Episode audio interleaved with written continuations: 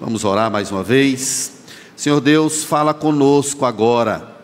Entendemos, ó Deus, que por nós mesmos somos incapazes de compreender a tua palavra. Por isso precisamos do Espírito, que foi quem quem foi quem a inspirou. Por isso, Senhor Jesus, nos dá graça agora. Direciona os nossos passos, nos dá sabedoria, palavra fácil. Queremos aprender do Senhor e que a tua palavra possa impactar o nosso coração em nome de Jesus. Amém. Então vamos conversar sobre guerra interior à luz dessa passagem. Há um autor chamado é, Philip Graham. Ele escreveu uma seguinte frase para retratar essa guerra que há em nosso coração. Dois gigantescos lutadores de sumô tentando empurrar o rival para fora do ringue. A carne vai tentando empurrar os desejos de Deus e ao mesmo tempo os desejos de Deus também militam contra a carne. Então essa metáfora, esse exemplo mostra exatamente aquilo que acontece em nosso interior. Dois gigantescos lutadores de sumô e um ringue, um tentando empurrar o outro para fora. Esse é o sentido. Há uma guerra em nosso interior. Mas como é que isso se processa se a natureza carnal foi morta? Como é que isso se processa se nós somos uma nova criatura? Nós estamos num mundo incompleto. Nós estamos numa vida que ainda os projetos de Deus não se cumpriram de forma cabal nela. Por isso, ainda temos essa tendência da velha natureza. O que podemos afirmar convictamente é sobre a certeza da vitória final. O Espírito Santo está lapidando um povo, lapidando a igreja para que ela se pareça cada vez mais com Cristo. A carne insiste, a velha natureza insiste é, em não seguir o caminho do Espírito, mas ela está suplantada na vida do povo de Deus. Essa carta, ela foi chamada pelos estudiosos como a carta magna da liberdade. Paulo está falando sobre liberdade em Cristo. O povo de Deus é um povo livre. Um outro assunto que Paulo combate muito nessa carta é sobre licenciosidade que é o outro lado, são os extremos. São os extremos. Liberdade por um lado e licenciosidade por outro, é o que Paulo está tratando aqui nesse assunto. Paulo bate de frente também contra o legalismo. O legalismo é mortífero, é uma vida religiosa, desprovida da vida de Deus são as responsabilidades que a religião traz sobre uma pessoa sem deixá-la livre. Quando na verdade o evangelho é um chamado para a gente ser livre. Mas o legalismo, ele chama o povo e o aprisiona. É o tipo de religião que não tem Deus. Paulo já havia dito aí no capítulo 5, verso 13: Não deixem que essa liberdade se torne desculpa para permitir que a natureza humana domine. Então vejam só, irmãos, nós somos livres, mas não temos licenciosidade para fazer aquilo que a gente deseja, aquilo que a gente quer. É, os Gálatas, igre as igrejas da Galácia, Antioquia, Listra, Derbe, elas estavam se afastando do caminho de Deus por a intromissão de falsos mestres. Falsas pessoas haviam entrado na igreja e pregando um evangelho que não é o evangelho de Deus. E com isso estava levando as pessoas à escravidão, ao invés de levá-las a serem livres. Viver uma vida leve, tranquila, a partir do poder do Espírito Santo. O jugo da religião estava trazendo peso, porque os falsos mestres diziam todos precisavam se circuncidar. Todos precisavam, eles queriam cumprir a lei cerimonial, a lei do Antigo Testamento, quando na verdade Paulo está explicando que agora nós somos livres. Mas no capítulo 1, verso 6, Paulo fica admirado, e olha o que, que ele diz: Admira-me que estejais passando tão depressa daquele que vos chamou da graça de Cristo para outro evangelho. Estava havendo um problema no coração da igreja, e é isso que Paulo está tratando aqui. A palavra espírito aparece nessa mensagem, ou nesse texto, pelo menos sete vezes, para mostrar exatamente que é o agir do Espírito Santo que torna o povo de Deus livre nós somos livres em Cristo. Nele nós temos liberdade. Nós podemos dizer Abba Pai, chamá-lo de Paizinho querido. Ele é o nosso Senhor. Nós pertencemos à família de Deus. Nós pertencemos à família de Deus. Então, esse é o caminho que Paulo está tratando aqui. Mas vamos fazer uma pergunta ao texto e ele próprio vai nos responder. Vejam só, irmãos, o que é que nós precisamos saber sobre essa guerra interior? O que é que nós precisamos fazer? Vamos dividir isso em duas partes, para de forma didática a gente entender aqui o que, que a palavra de Deus está nos dizendo. Precisamos entender, primeiramente, que há um conflito estabelecido em nós. Isso aqui nós não podemos dizer que não existe, porque está aqui de forma bastante clara na palavra de Deus. Vamos chamar isso aqui, como o pastor Sávio sempre chama, de velhos hábitos. A natureza está vencida, ou a velha natureza está vencida, mas ainda existem os velhos hábitos da vida pregressa, da vida que tínhamos sem Deus eles ainda insistem, eles querem fazer parte da nossa vida. A palavra carne aí na língua original, sarx, ela significa exatamente a velha natureza caída, é o velho coração corrompido sem Deus. Ela está aí dentro de cada um de nós, mortificada, cravada na cruz, mas como eu disse anteriormente, de vez em quando ela quer descer da cruz. Ela insiste em procurar uma maneira, um jeito para descer da cruz. Philip Graham, ele diz uma, uma frase o seguinte: é a, a carne, é a parte de mim que não quer o que Deus quer. É a natureza humana em toda a sua fraqueza e depravação. É a parte dentro de nós que às vezes quer e por caminhos que não são os caminhos de Deus. É a nossa natureza, é algo que está em nós, em nós que quer ainda mostrar suas unhas, rejeitando os caminhos de Deus, lidando pelo caminho da obediência. Vejam só, queridos, antes de nós recebermos o Espírito em nosso coração, não havia esse conflito não tinha nada. Mas uma vez que nós nascemos de novo, fomos tornados em novas criaturas pelo poder de Deus, esse conflito agora foi estabelecido.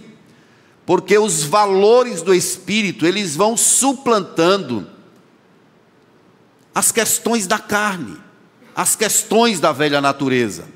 É isso que Paulo está explicando aqui nesse capítulo 5 e 6 de Gálatas. Não tinha esse conflito. Nós não podemos dizer que as pessoas que não têm Jesus não têm um conflito, mas não é um conflito da forma como os cristãos têm. As pessoas que não têm Jesus têm um conflito moral. Às vezes, com aquilo que é certo, eles olham assim e falam assim: olha, esse negócio aqui não é certo. Mesmo não tendo o Espírito, eles são possuídos de coisas boas por causa da moralidade, da graça comum que Deus estabeleceu no mundo. Tem muita gente que não é de Deus, ou não foi alcançada ainda por Deus, que tem casamentos exemplares, que tem uma vida digna, pagam as suas contas, são pessoas íntegras e sempre que eles veem, se deparam com coisas er erradas, eles entram numa espécie de conflito. Mas é meramente um conflito moral. O conflito do cristão é diferente, é espiritual. É a velha natureza querendo mostrar suas unhas, querendo ressurgir, querendo tirar o lugar de Deus no coração e assumir outras vezes as rédeas. Então, queridos, isso está acontecendo dentro de mim, dentro de você, e não tem como a gente correr disso. Há um conflito em nosso coração, há um conflito em nossa vida. A palavra que Paulo usa aí para concupiscência, ela é a mesma palavra de desejo, ou super desejo, poderíamos utilizar assim, ou algo excessivo. É o desejo que ainda perdura no coração do crente. Nós temos desejos, desejo de proeminência, desejo de comprar as coisas, desejos de conquistar determinados postos. Isto são desejos. Uma vez que eles destoam da vontade de Deus, eles são enquadrados como concupiscências como desejos que tentam tirar Deus do lugar que é próprio dele, soberano, aquele que guia as nossas vidas. O desejo não é meramente de coisas ruins, mas podem ser desejos bons. Você pode desejar, por exemplo, um emprego, você pode desejar ter uma família, a jovem ou jovem, qualquer um de nós, qualquer pessoa que não é casado, pode desejar o casamento. E quando isso é pecaminoso? É quando nós passamos a conceber a ideia de que eu preciso daquilo para me afirmar. Eu não posso viver sem uma esposa. Eu não posso viver sem um marido se eu não tiver esse emprego, eu não vou conseguir ser nada na vida. Se eu não tiver filhos, quem vai cuidar de mim no futuro? Esse é o desejo que Paulo está explicando aqui, é uma concupiscência da carne. Esse tipo de desejo, ele suplanta a soberania de Deus. Suplanta o cuidado de Deus na nossa vida. Nós não precisamos de coisas, de nada, para ser quem somos. Esse conceito que temos não vem das coisas da terra, vem exatamente das coisas do alto. Quando nós nos dobramos aos desejos humanos, nós estamos, na verdade, nos dobrando a um Deus um Deus foi fabricado em nosso coração, e isso é idolatria. O filho pode ser uma idolatria, o marido, o emprego, aquilo que você almeja enquanto profissional conquistar, pode ser uma grande idolatria na sua vida. Tem um conselheiro bíblico chamado David Paulison. Ele diz algo bem interessante. Ele fala assim: se idolatria é o termo característico e resumido do Antigo Testamento para a nossa tendência a nos afastarmos de Deus. Então, desejos é o termo característico e resumido do Novo Testamento para o mesmo movimento. Deus combateu veementemente a idolatria no Antigo Testamento. Deus disse ao povo para não ter outros deuses, ele deveria ser único. Essa palavra no Novo Testamento muda para concupiscências ou desejos. O que nós desejamos que destoa da vontade de Deus pode ser um ídolo. O Espírito Santo que está em nós, ele tem propósitos definidos. Ele tem propósitos definidos.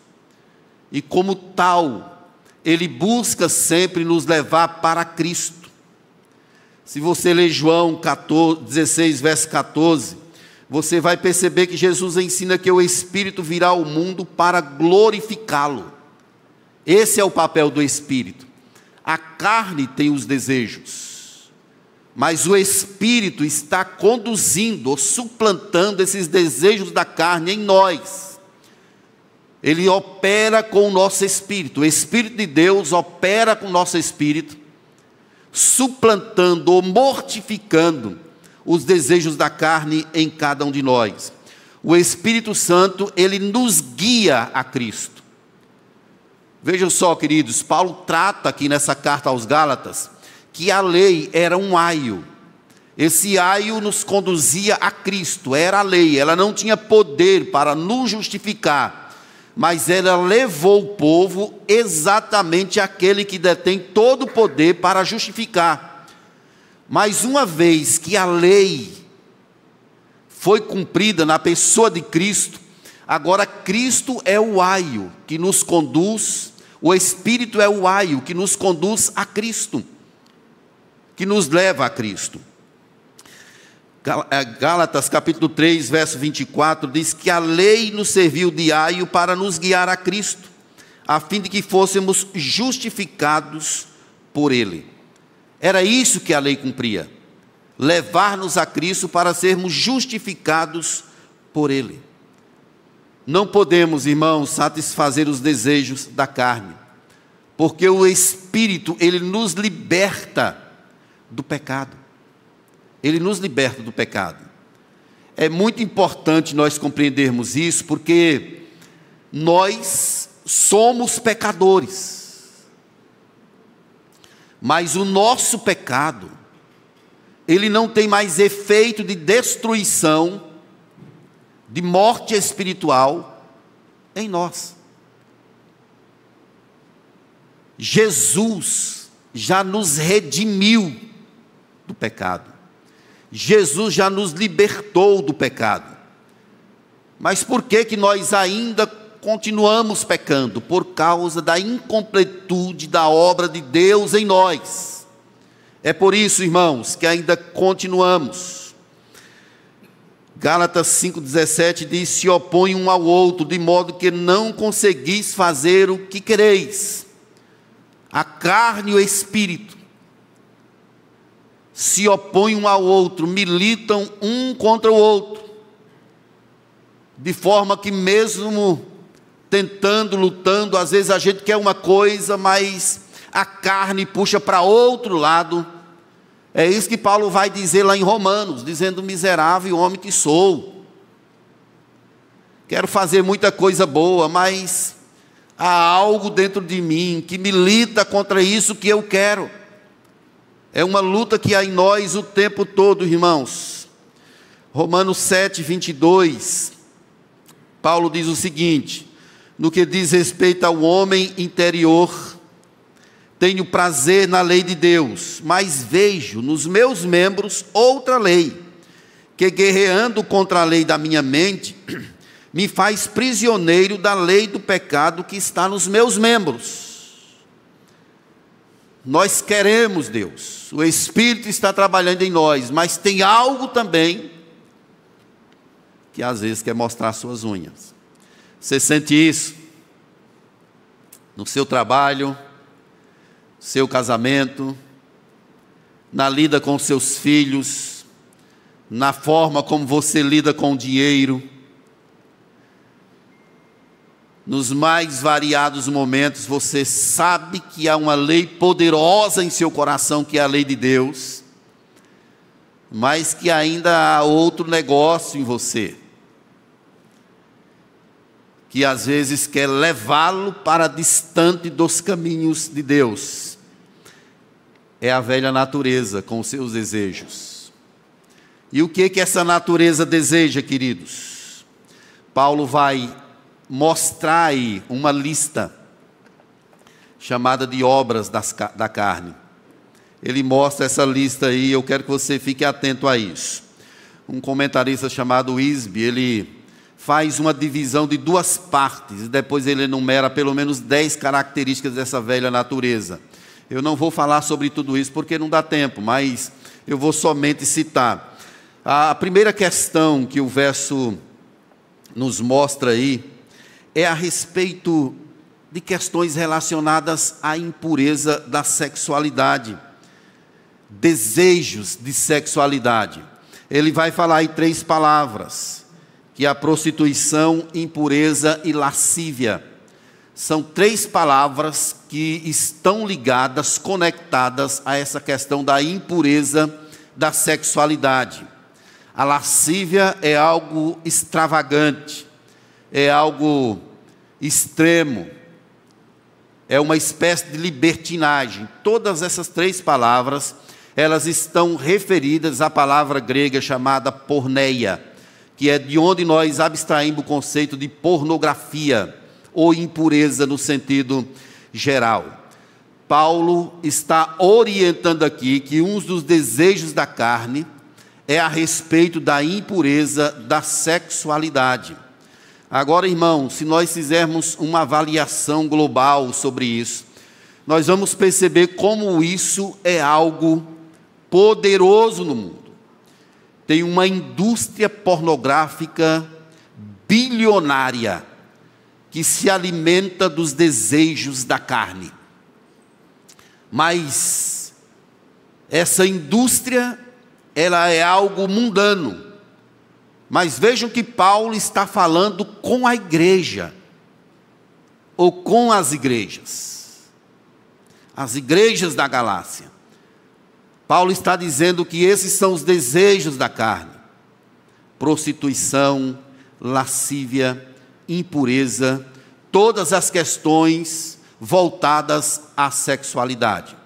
Aqui, meus irmãos, eu quero dizer o seguinte: que Deus, Ele criou tudo perfeito. O sexo foi criado por Deus para ser usufruído dentro do casamento. Uma vez que ele se manifesta fora do casamento, seja em que contexto for, ele é uma perversão, é um é a carne suprindo seus desejos pela libertinagem é nós permitindo que essa natureza ainda mostre as suas unhas.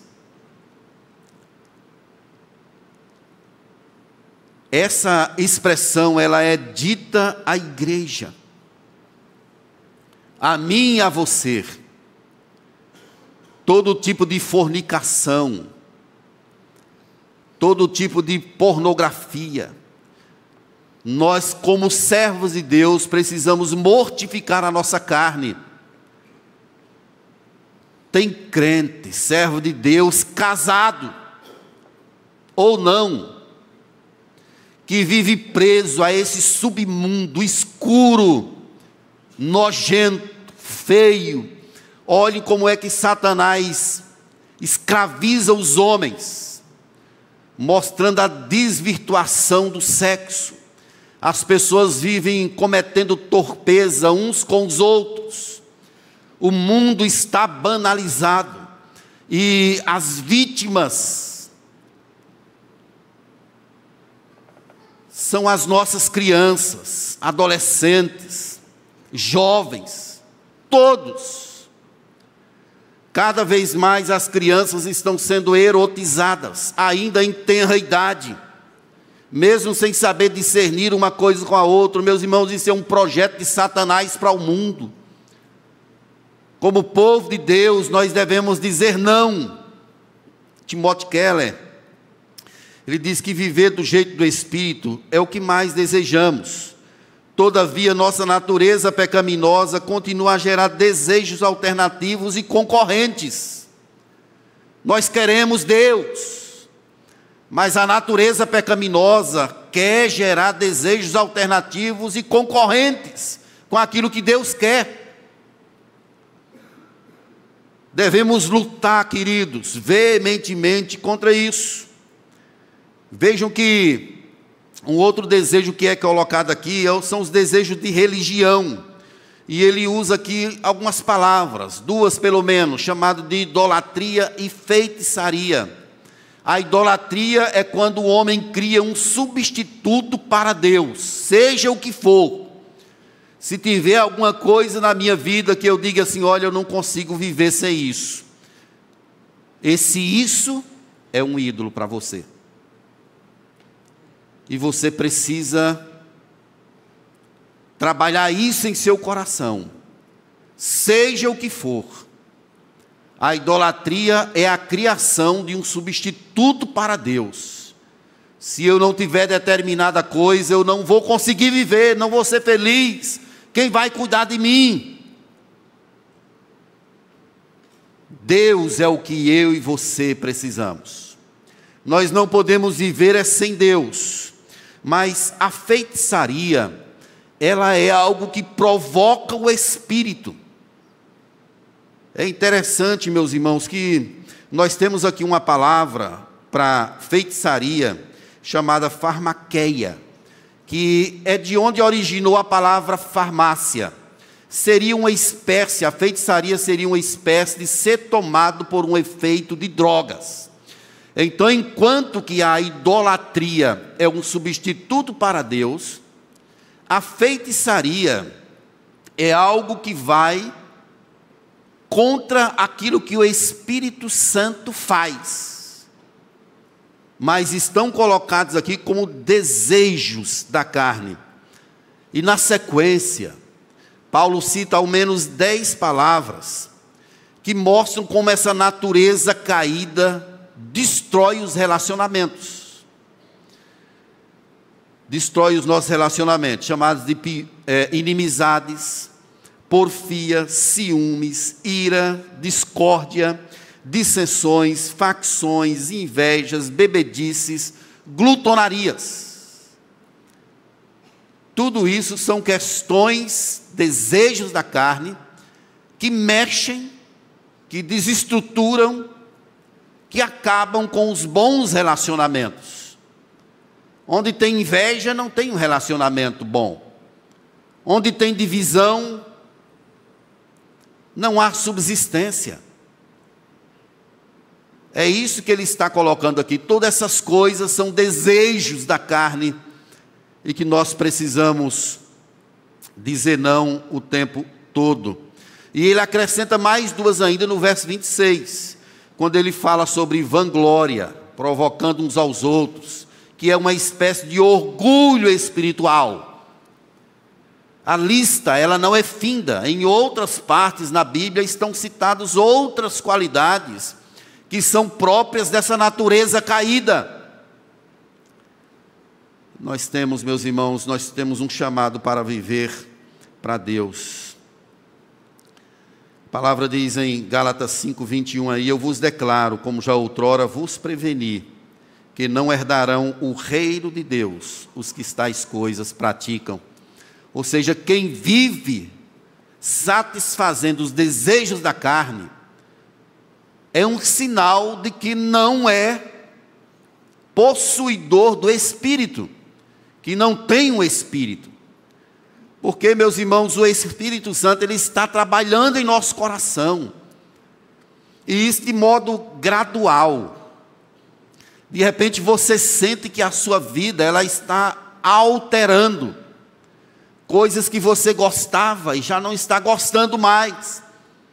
É o Espírito trabalhando em você e às vezes ele te resgata. Se você é servo, se você é filho, o Espírito te puxa. Ele vai quebrantando o seu coração. Gente orgulhosa, ele vai tratando pelos meios dele.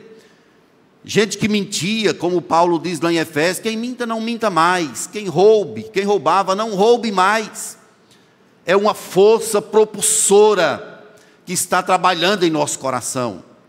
Sem esse poder do Espírito, nós estaríamos completamente mortos. Mas, queridos, uma segunda questão que essa passagem nos ensina é que a vitória ela é garantida por causa da presença do Espírito.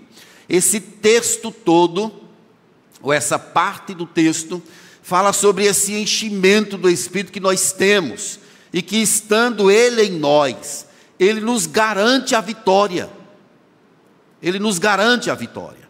Não é a sua força, não é o que você consegue fazer, nenhum de nós é forte, nenhum de nós consegue, mas o Espírito Santo, Ele nos habilita, Ele nos mostra o erro, Ele geme, intercedendo por nós. Ele avisa, ele toca na nossa consciência. Quando você faz alguma coisa errada, você não sente aquele peso?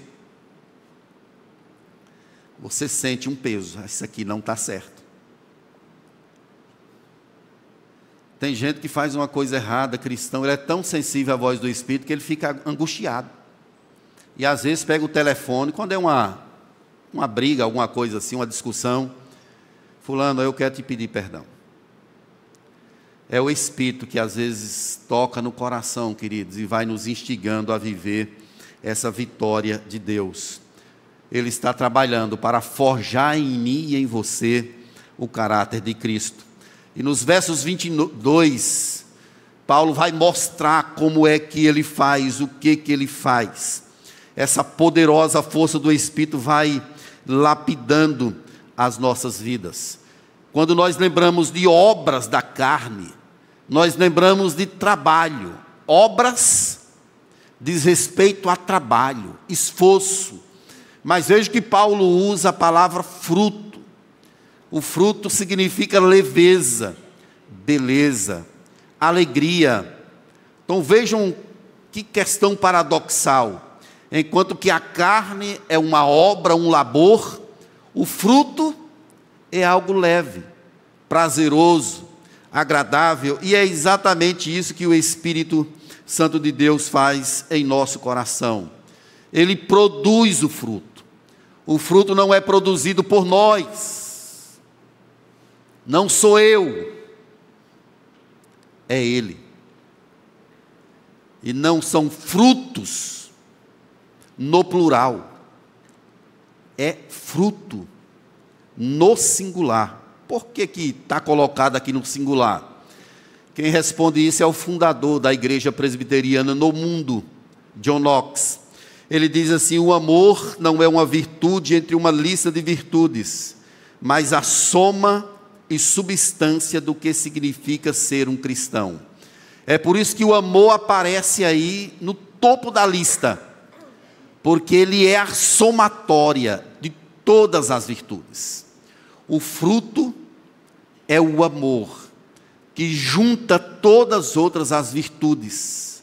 Nós somos cristãos, servos de Deus, e o amor de Deus ele é derramado em nosso coração, de forma que nós vivemos para o louvor e glória de Deus. Nós temos aqui, meus irmãos, três categorias desse fruto. Primeiramente, referente a Deus, que temos a palavra amor, alegria e paz. A palavra amor aí na língua original é ágape, que é o amor sacrificial. A palavra alegria significa contentamento. E a palavra paz é uma sensação de plenitude. Nós não devemos entender aqui amor, alegria e paz como sentimentos. Não são sentimentos, são convicções. O amor de Deus está em meu coração. Por isso eu estou alegre. Por isso eu estou alegre. E eu tenho paz. Que é a certeza que eu tenho de que o meu problema relacionado ao pecado já foi resolvido. Isso não é que eu tenho ou não tenho. Se eu sou cristão, se você é cristão, você recebe isso. Amor sacrificial, alegria, que é o contentamento seu em Deus, e paz. Você sabe que já teve o seu maior problema resolvido. Amém, igreja?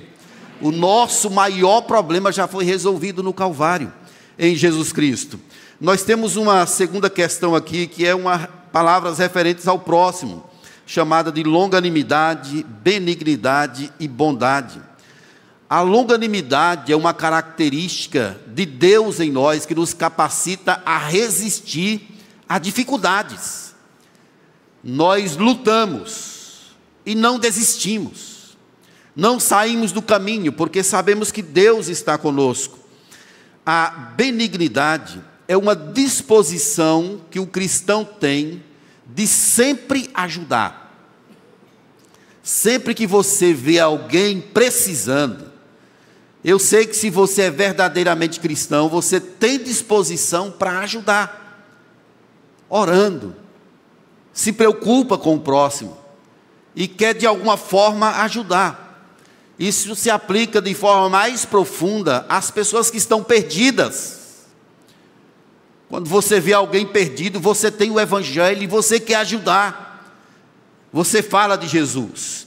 E a palavra bondade, ela está relacionada à integridade. Nós não temos uma duplicidade de vida, nós somos íntegro, porque o Espírito Santo está trabalhando essas coisas em nós. Mas uma terceira característica aqui refere-se ao nosso próprio interior, que são as palavras fidelidade, mansidão e domínio próprio. A palavra grega para fidelidade é convicção nós temos uma convicção em nosso ser. E qual é essa convicção? De que nós pertencemos a Jesus. Eu estou convicto, e eu sei que você está também, de que não há mais nenhuma condenação para nós. Isso é tudo, irmãos. Uma outra palavra aí é mansidão, que é a palavra humildade. O crente, o servo de Deus, ele é sempre humilde. E a palavra domínio próprio é uma palavra que significa capacidade para resistir a pressões e a tentações. Por exemplo, a carne suscita em nós um desejo de ter algo. Só que aquele algo não está alinhado com a vontade de Deus. O que que o domínio próprio faz? Ele segura. Ele diz: "Não, não é isso que Deus quer para a minha vida. Não é esse o direcionamento da minha vida. Como é que a gente faz, meus irmãos, para mortificar os efeitos da carne na nossa vida? Como é que eu faço para lidar com essa velha natureza? Paulo diz aí duas questões. Primeiramente, mortifique a carne. Mortifique a carne. É o que ele diz também em Romanos capítulo 6. Considerai-vos mortos para o pecado Mortificar a carne é uma espécie de despojamento. Despoje-se. Viva de acordo com esse novo poder que você tem, que é o poder do Espírito Santo. Essa é a primeira questão para você cortar os efeitos da carne e continuar frutificando. A outra questão é andar no Espírito. Verso 25: Se vivemos no Espírito, andemos também no Espírito. Andar no Espírito, meus irmãos, significa manter uma vida regular de leitura da palavra, uma vida de oração constante. Andar no Espírito é andar na direção de Deus, é checar nos pormenores da caminhada se aquilo é a vontade de Deus se Deus está se agradando com o que eu estou fazendo. Até as nossas motivações, irmãos, precisam ser revistas e colocadas diante de Deus. Precisamos fazer a oração do salmista: sonda, ó Deus, o meu coração, vê se há nele algum caminho mau e guia-me pelo caminho eterno. Essa palavra andar, que ele coloca aí no verso 25, andemos é uma palavra de cunho militar. É uma palavra de cunho militar e significa literalmente estar em formação. Andem, andemos no espírito, estejam prontos. O batalhão de Deus. Vamos fazer continência para o espírito. A ideia é de alguém que está ali pronto, aguardando a ordem. É assim, meus irmãos, que nós vamos continuar frutificando, mortificando a carne e andando no espírito. Ronaldo Lidório, ele tem uma palavra interessante, a gente ama muito o Ronaldo Lidório, e ele diz sempre que o primeiro chamado da igreja é para a morte. Precisamos morrer para nós mesmos mortificar a carne, dizendo não.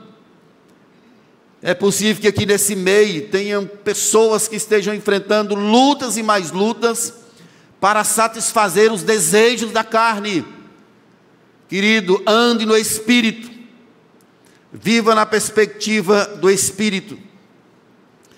Se lembram lá daqueles dois grandes lutadores de sumô que eu disse na introdução?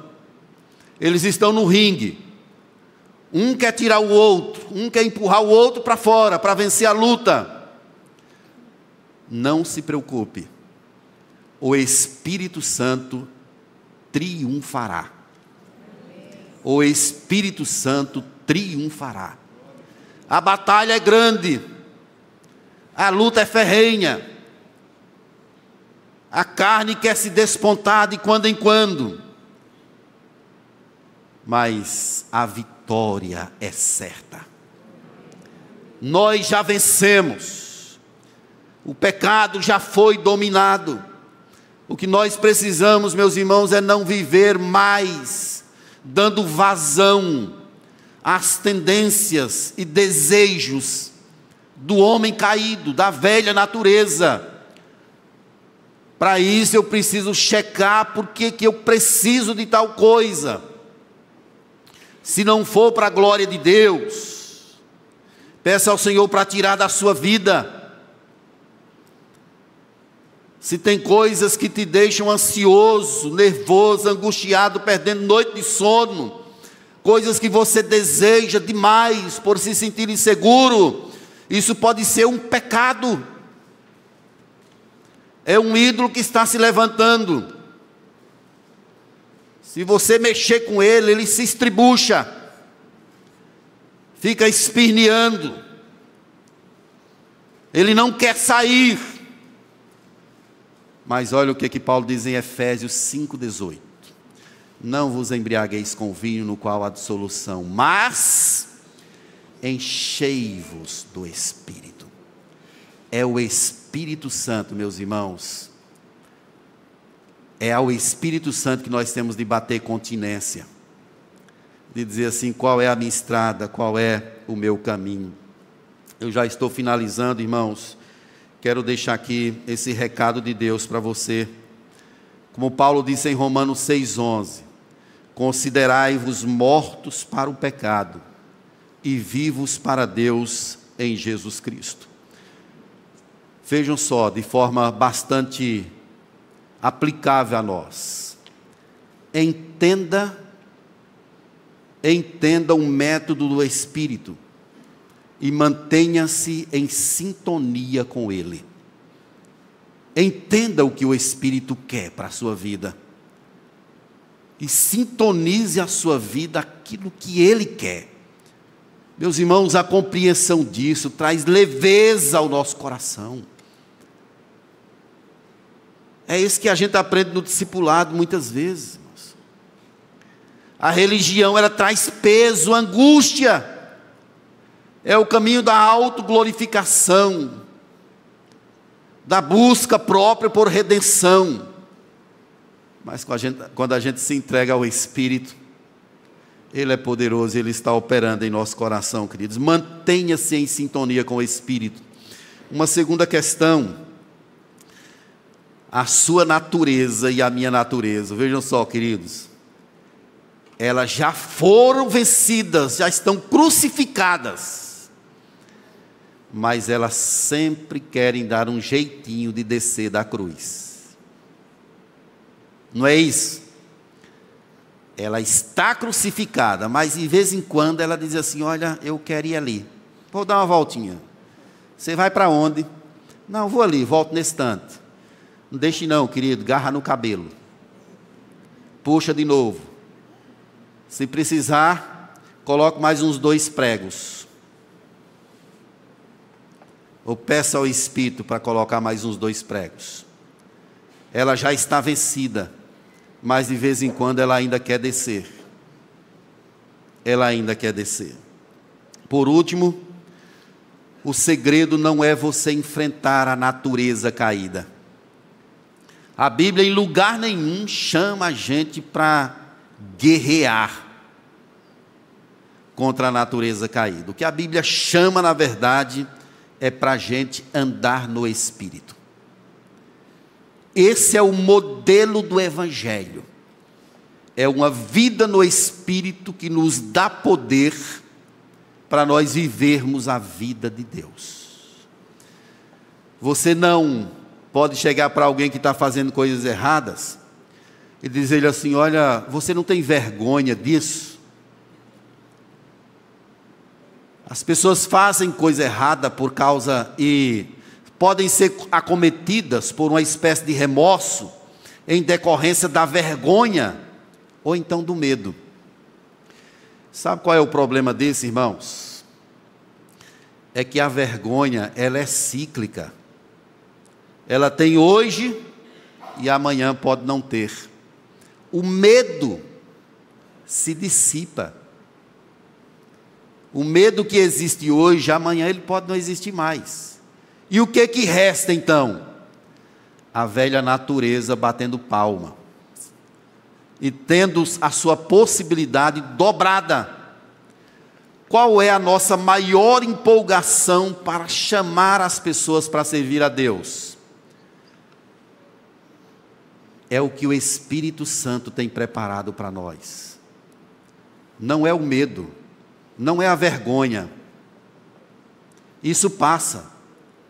Mas o que o Espírito Santo tem para mim e para você, meus irmãos, é algo grandioso é a glória de Deus, é saber que somos filhos, é isso que nos impele a viver a vida de Deus, de forma que o glorifique. Eu quero dizer a você que há uma briga em seu interior e no meu também. Mas nós temos um aliado, ou melhor, temos um auxílio que é grandioso e poderoso. Nós somos templos do Espírito. E o Espírito de Deus nos guia a toda a verdade. Busque a Ele, se prostre diante dEle. Ele é grande e poderoso. Eu quero convidar você para ficar de pé. A gente vai orar agora.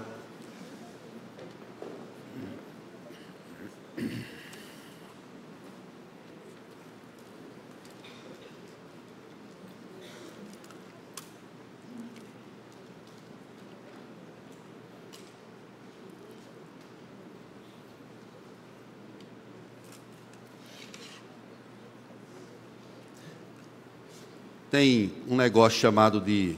Eu sei que você já ouviu falar sobre isso, sobre essas naturezas como sendo um cão branco e um cão preto. Aí, dependendo de quem você alimenta mais, um vence o outro. Não vamos partir por esse caminho. Não existe um cão preto e um cão branco. Na verdade, o Espírito Santo, ele é vencedor. Ele é o único que trabalha em nosso coração, nos levando para o Senhor. Como é que está a sua vida? Como está você? Como estão aí os desejos? O que que estremece a sua alma? Você está pautando a sua vida pelo medo, pela vergonha? Pare com isso. Paute a sua vida pela glória de Deus. Perceba o que o Espírito Santo tem para a sua vida. Alimente-se disso a cada dia, em nome do Senhor Jesus. Vamos orar? Queria que você segurasse na mão do seu irmão aí. Senhor Deus, glórias, honras e louvores sejam dados a Ti. Tu és o Deus maravilhoso, o amado da nossa alma. Sem Ti, ó Deus, seríamos apenas uma palha seca atirada ao vento, sem norte, sem paradeiro sem sentido, mas com a tua presença em nós, nós somos mais que vencedores.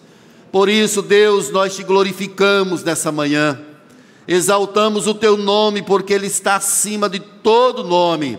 Tu és o Deus glorificado. Obrigado, Deus, pela tua palavra. Te peço que ajude os teus filhos aqui, ó Deus, a viver de conformidade com a nova natureza que recebeu a natureza do Espírito o chamado do Espírito, que diz: Venham, filhos, se aproximem, encham-se, em nome de Jesus, ó Deus, nos dá amor pelo Senhor, paixão pela tua palavra, que queiramos a Ti, que desejemos a Ti, em nome de Jesus. Eu oro, ó Deus, pela vida de todos nós aqui, Quem sabe existam pessoas aqui que estejam dando vazão aos desejos da velha natureza. Deus, substitua pela tua graça esses desejos, e que o nosso desejo seja somente viver para a tua glória. Cerca as famílias, cerca os corações, cerca a nossa mente, que a tua beleza, que a tua glória seja o nosso alimento. É isso que eu te peço, ó Deus, em nome de Jesus. E agora, querida igreja, que a graça e a paz de Jesus, o amor eterno e imutável do nosso Deus, o poder do Espírito Santo, repouse sobre nós, igreja de Deus espalhada por toda a terra, agora e para todos sempre. Amém.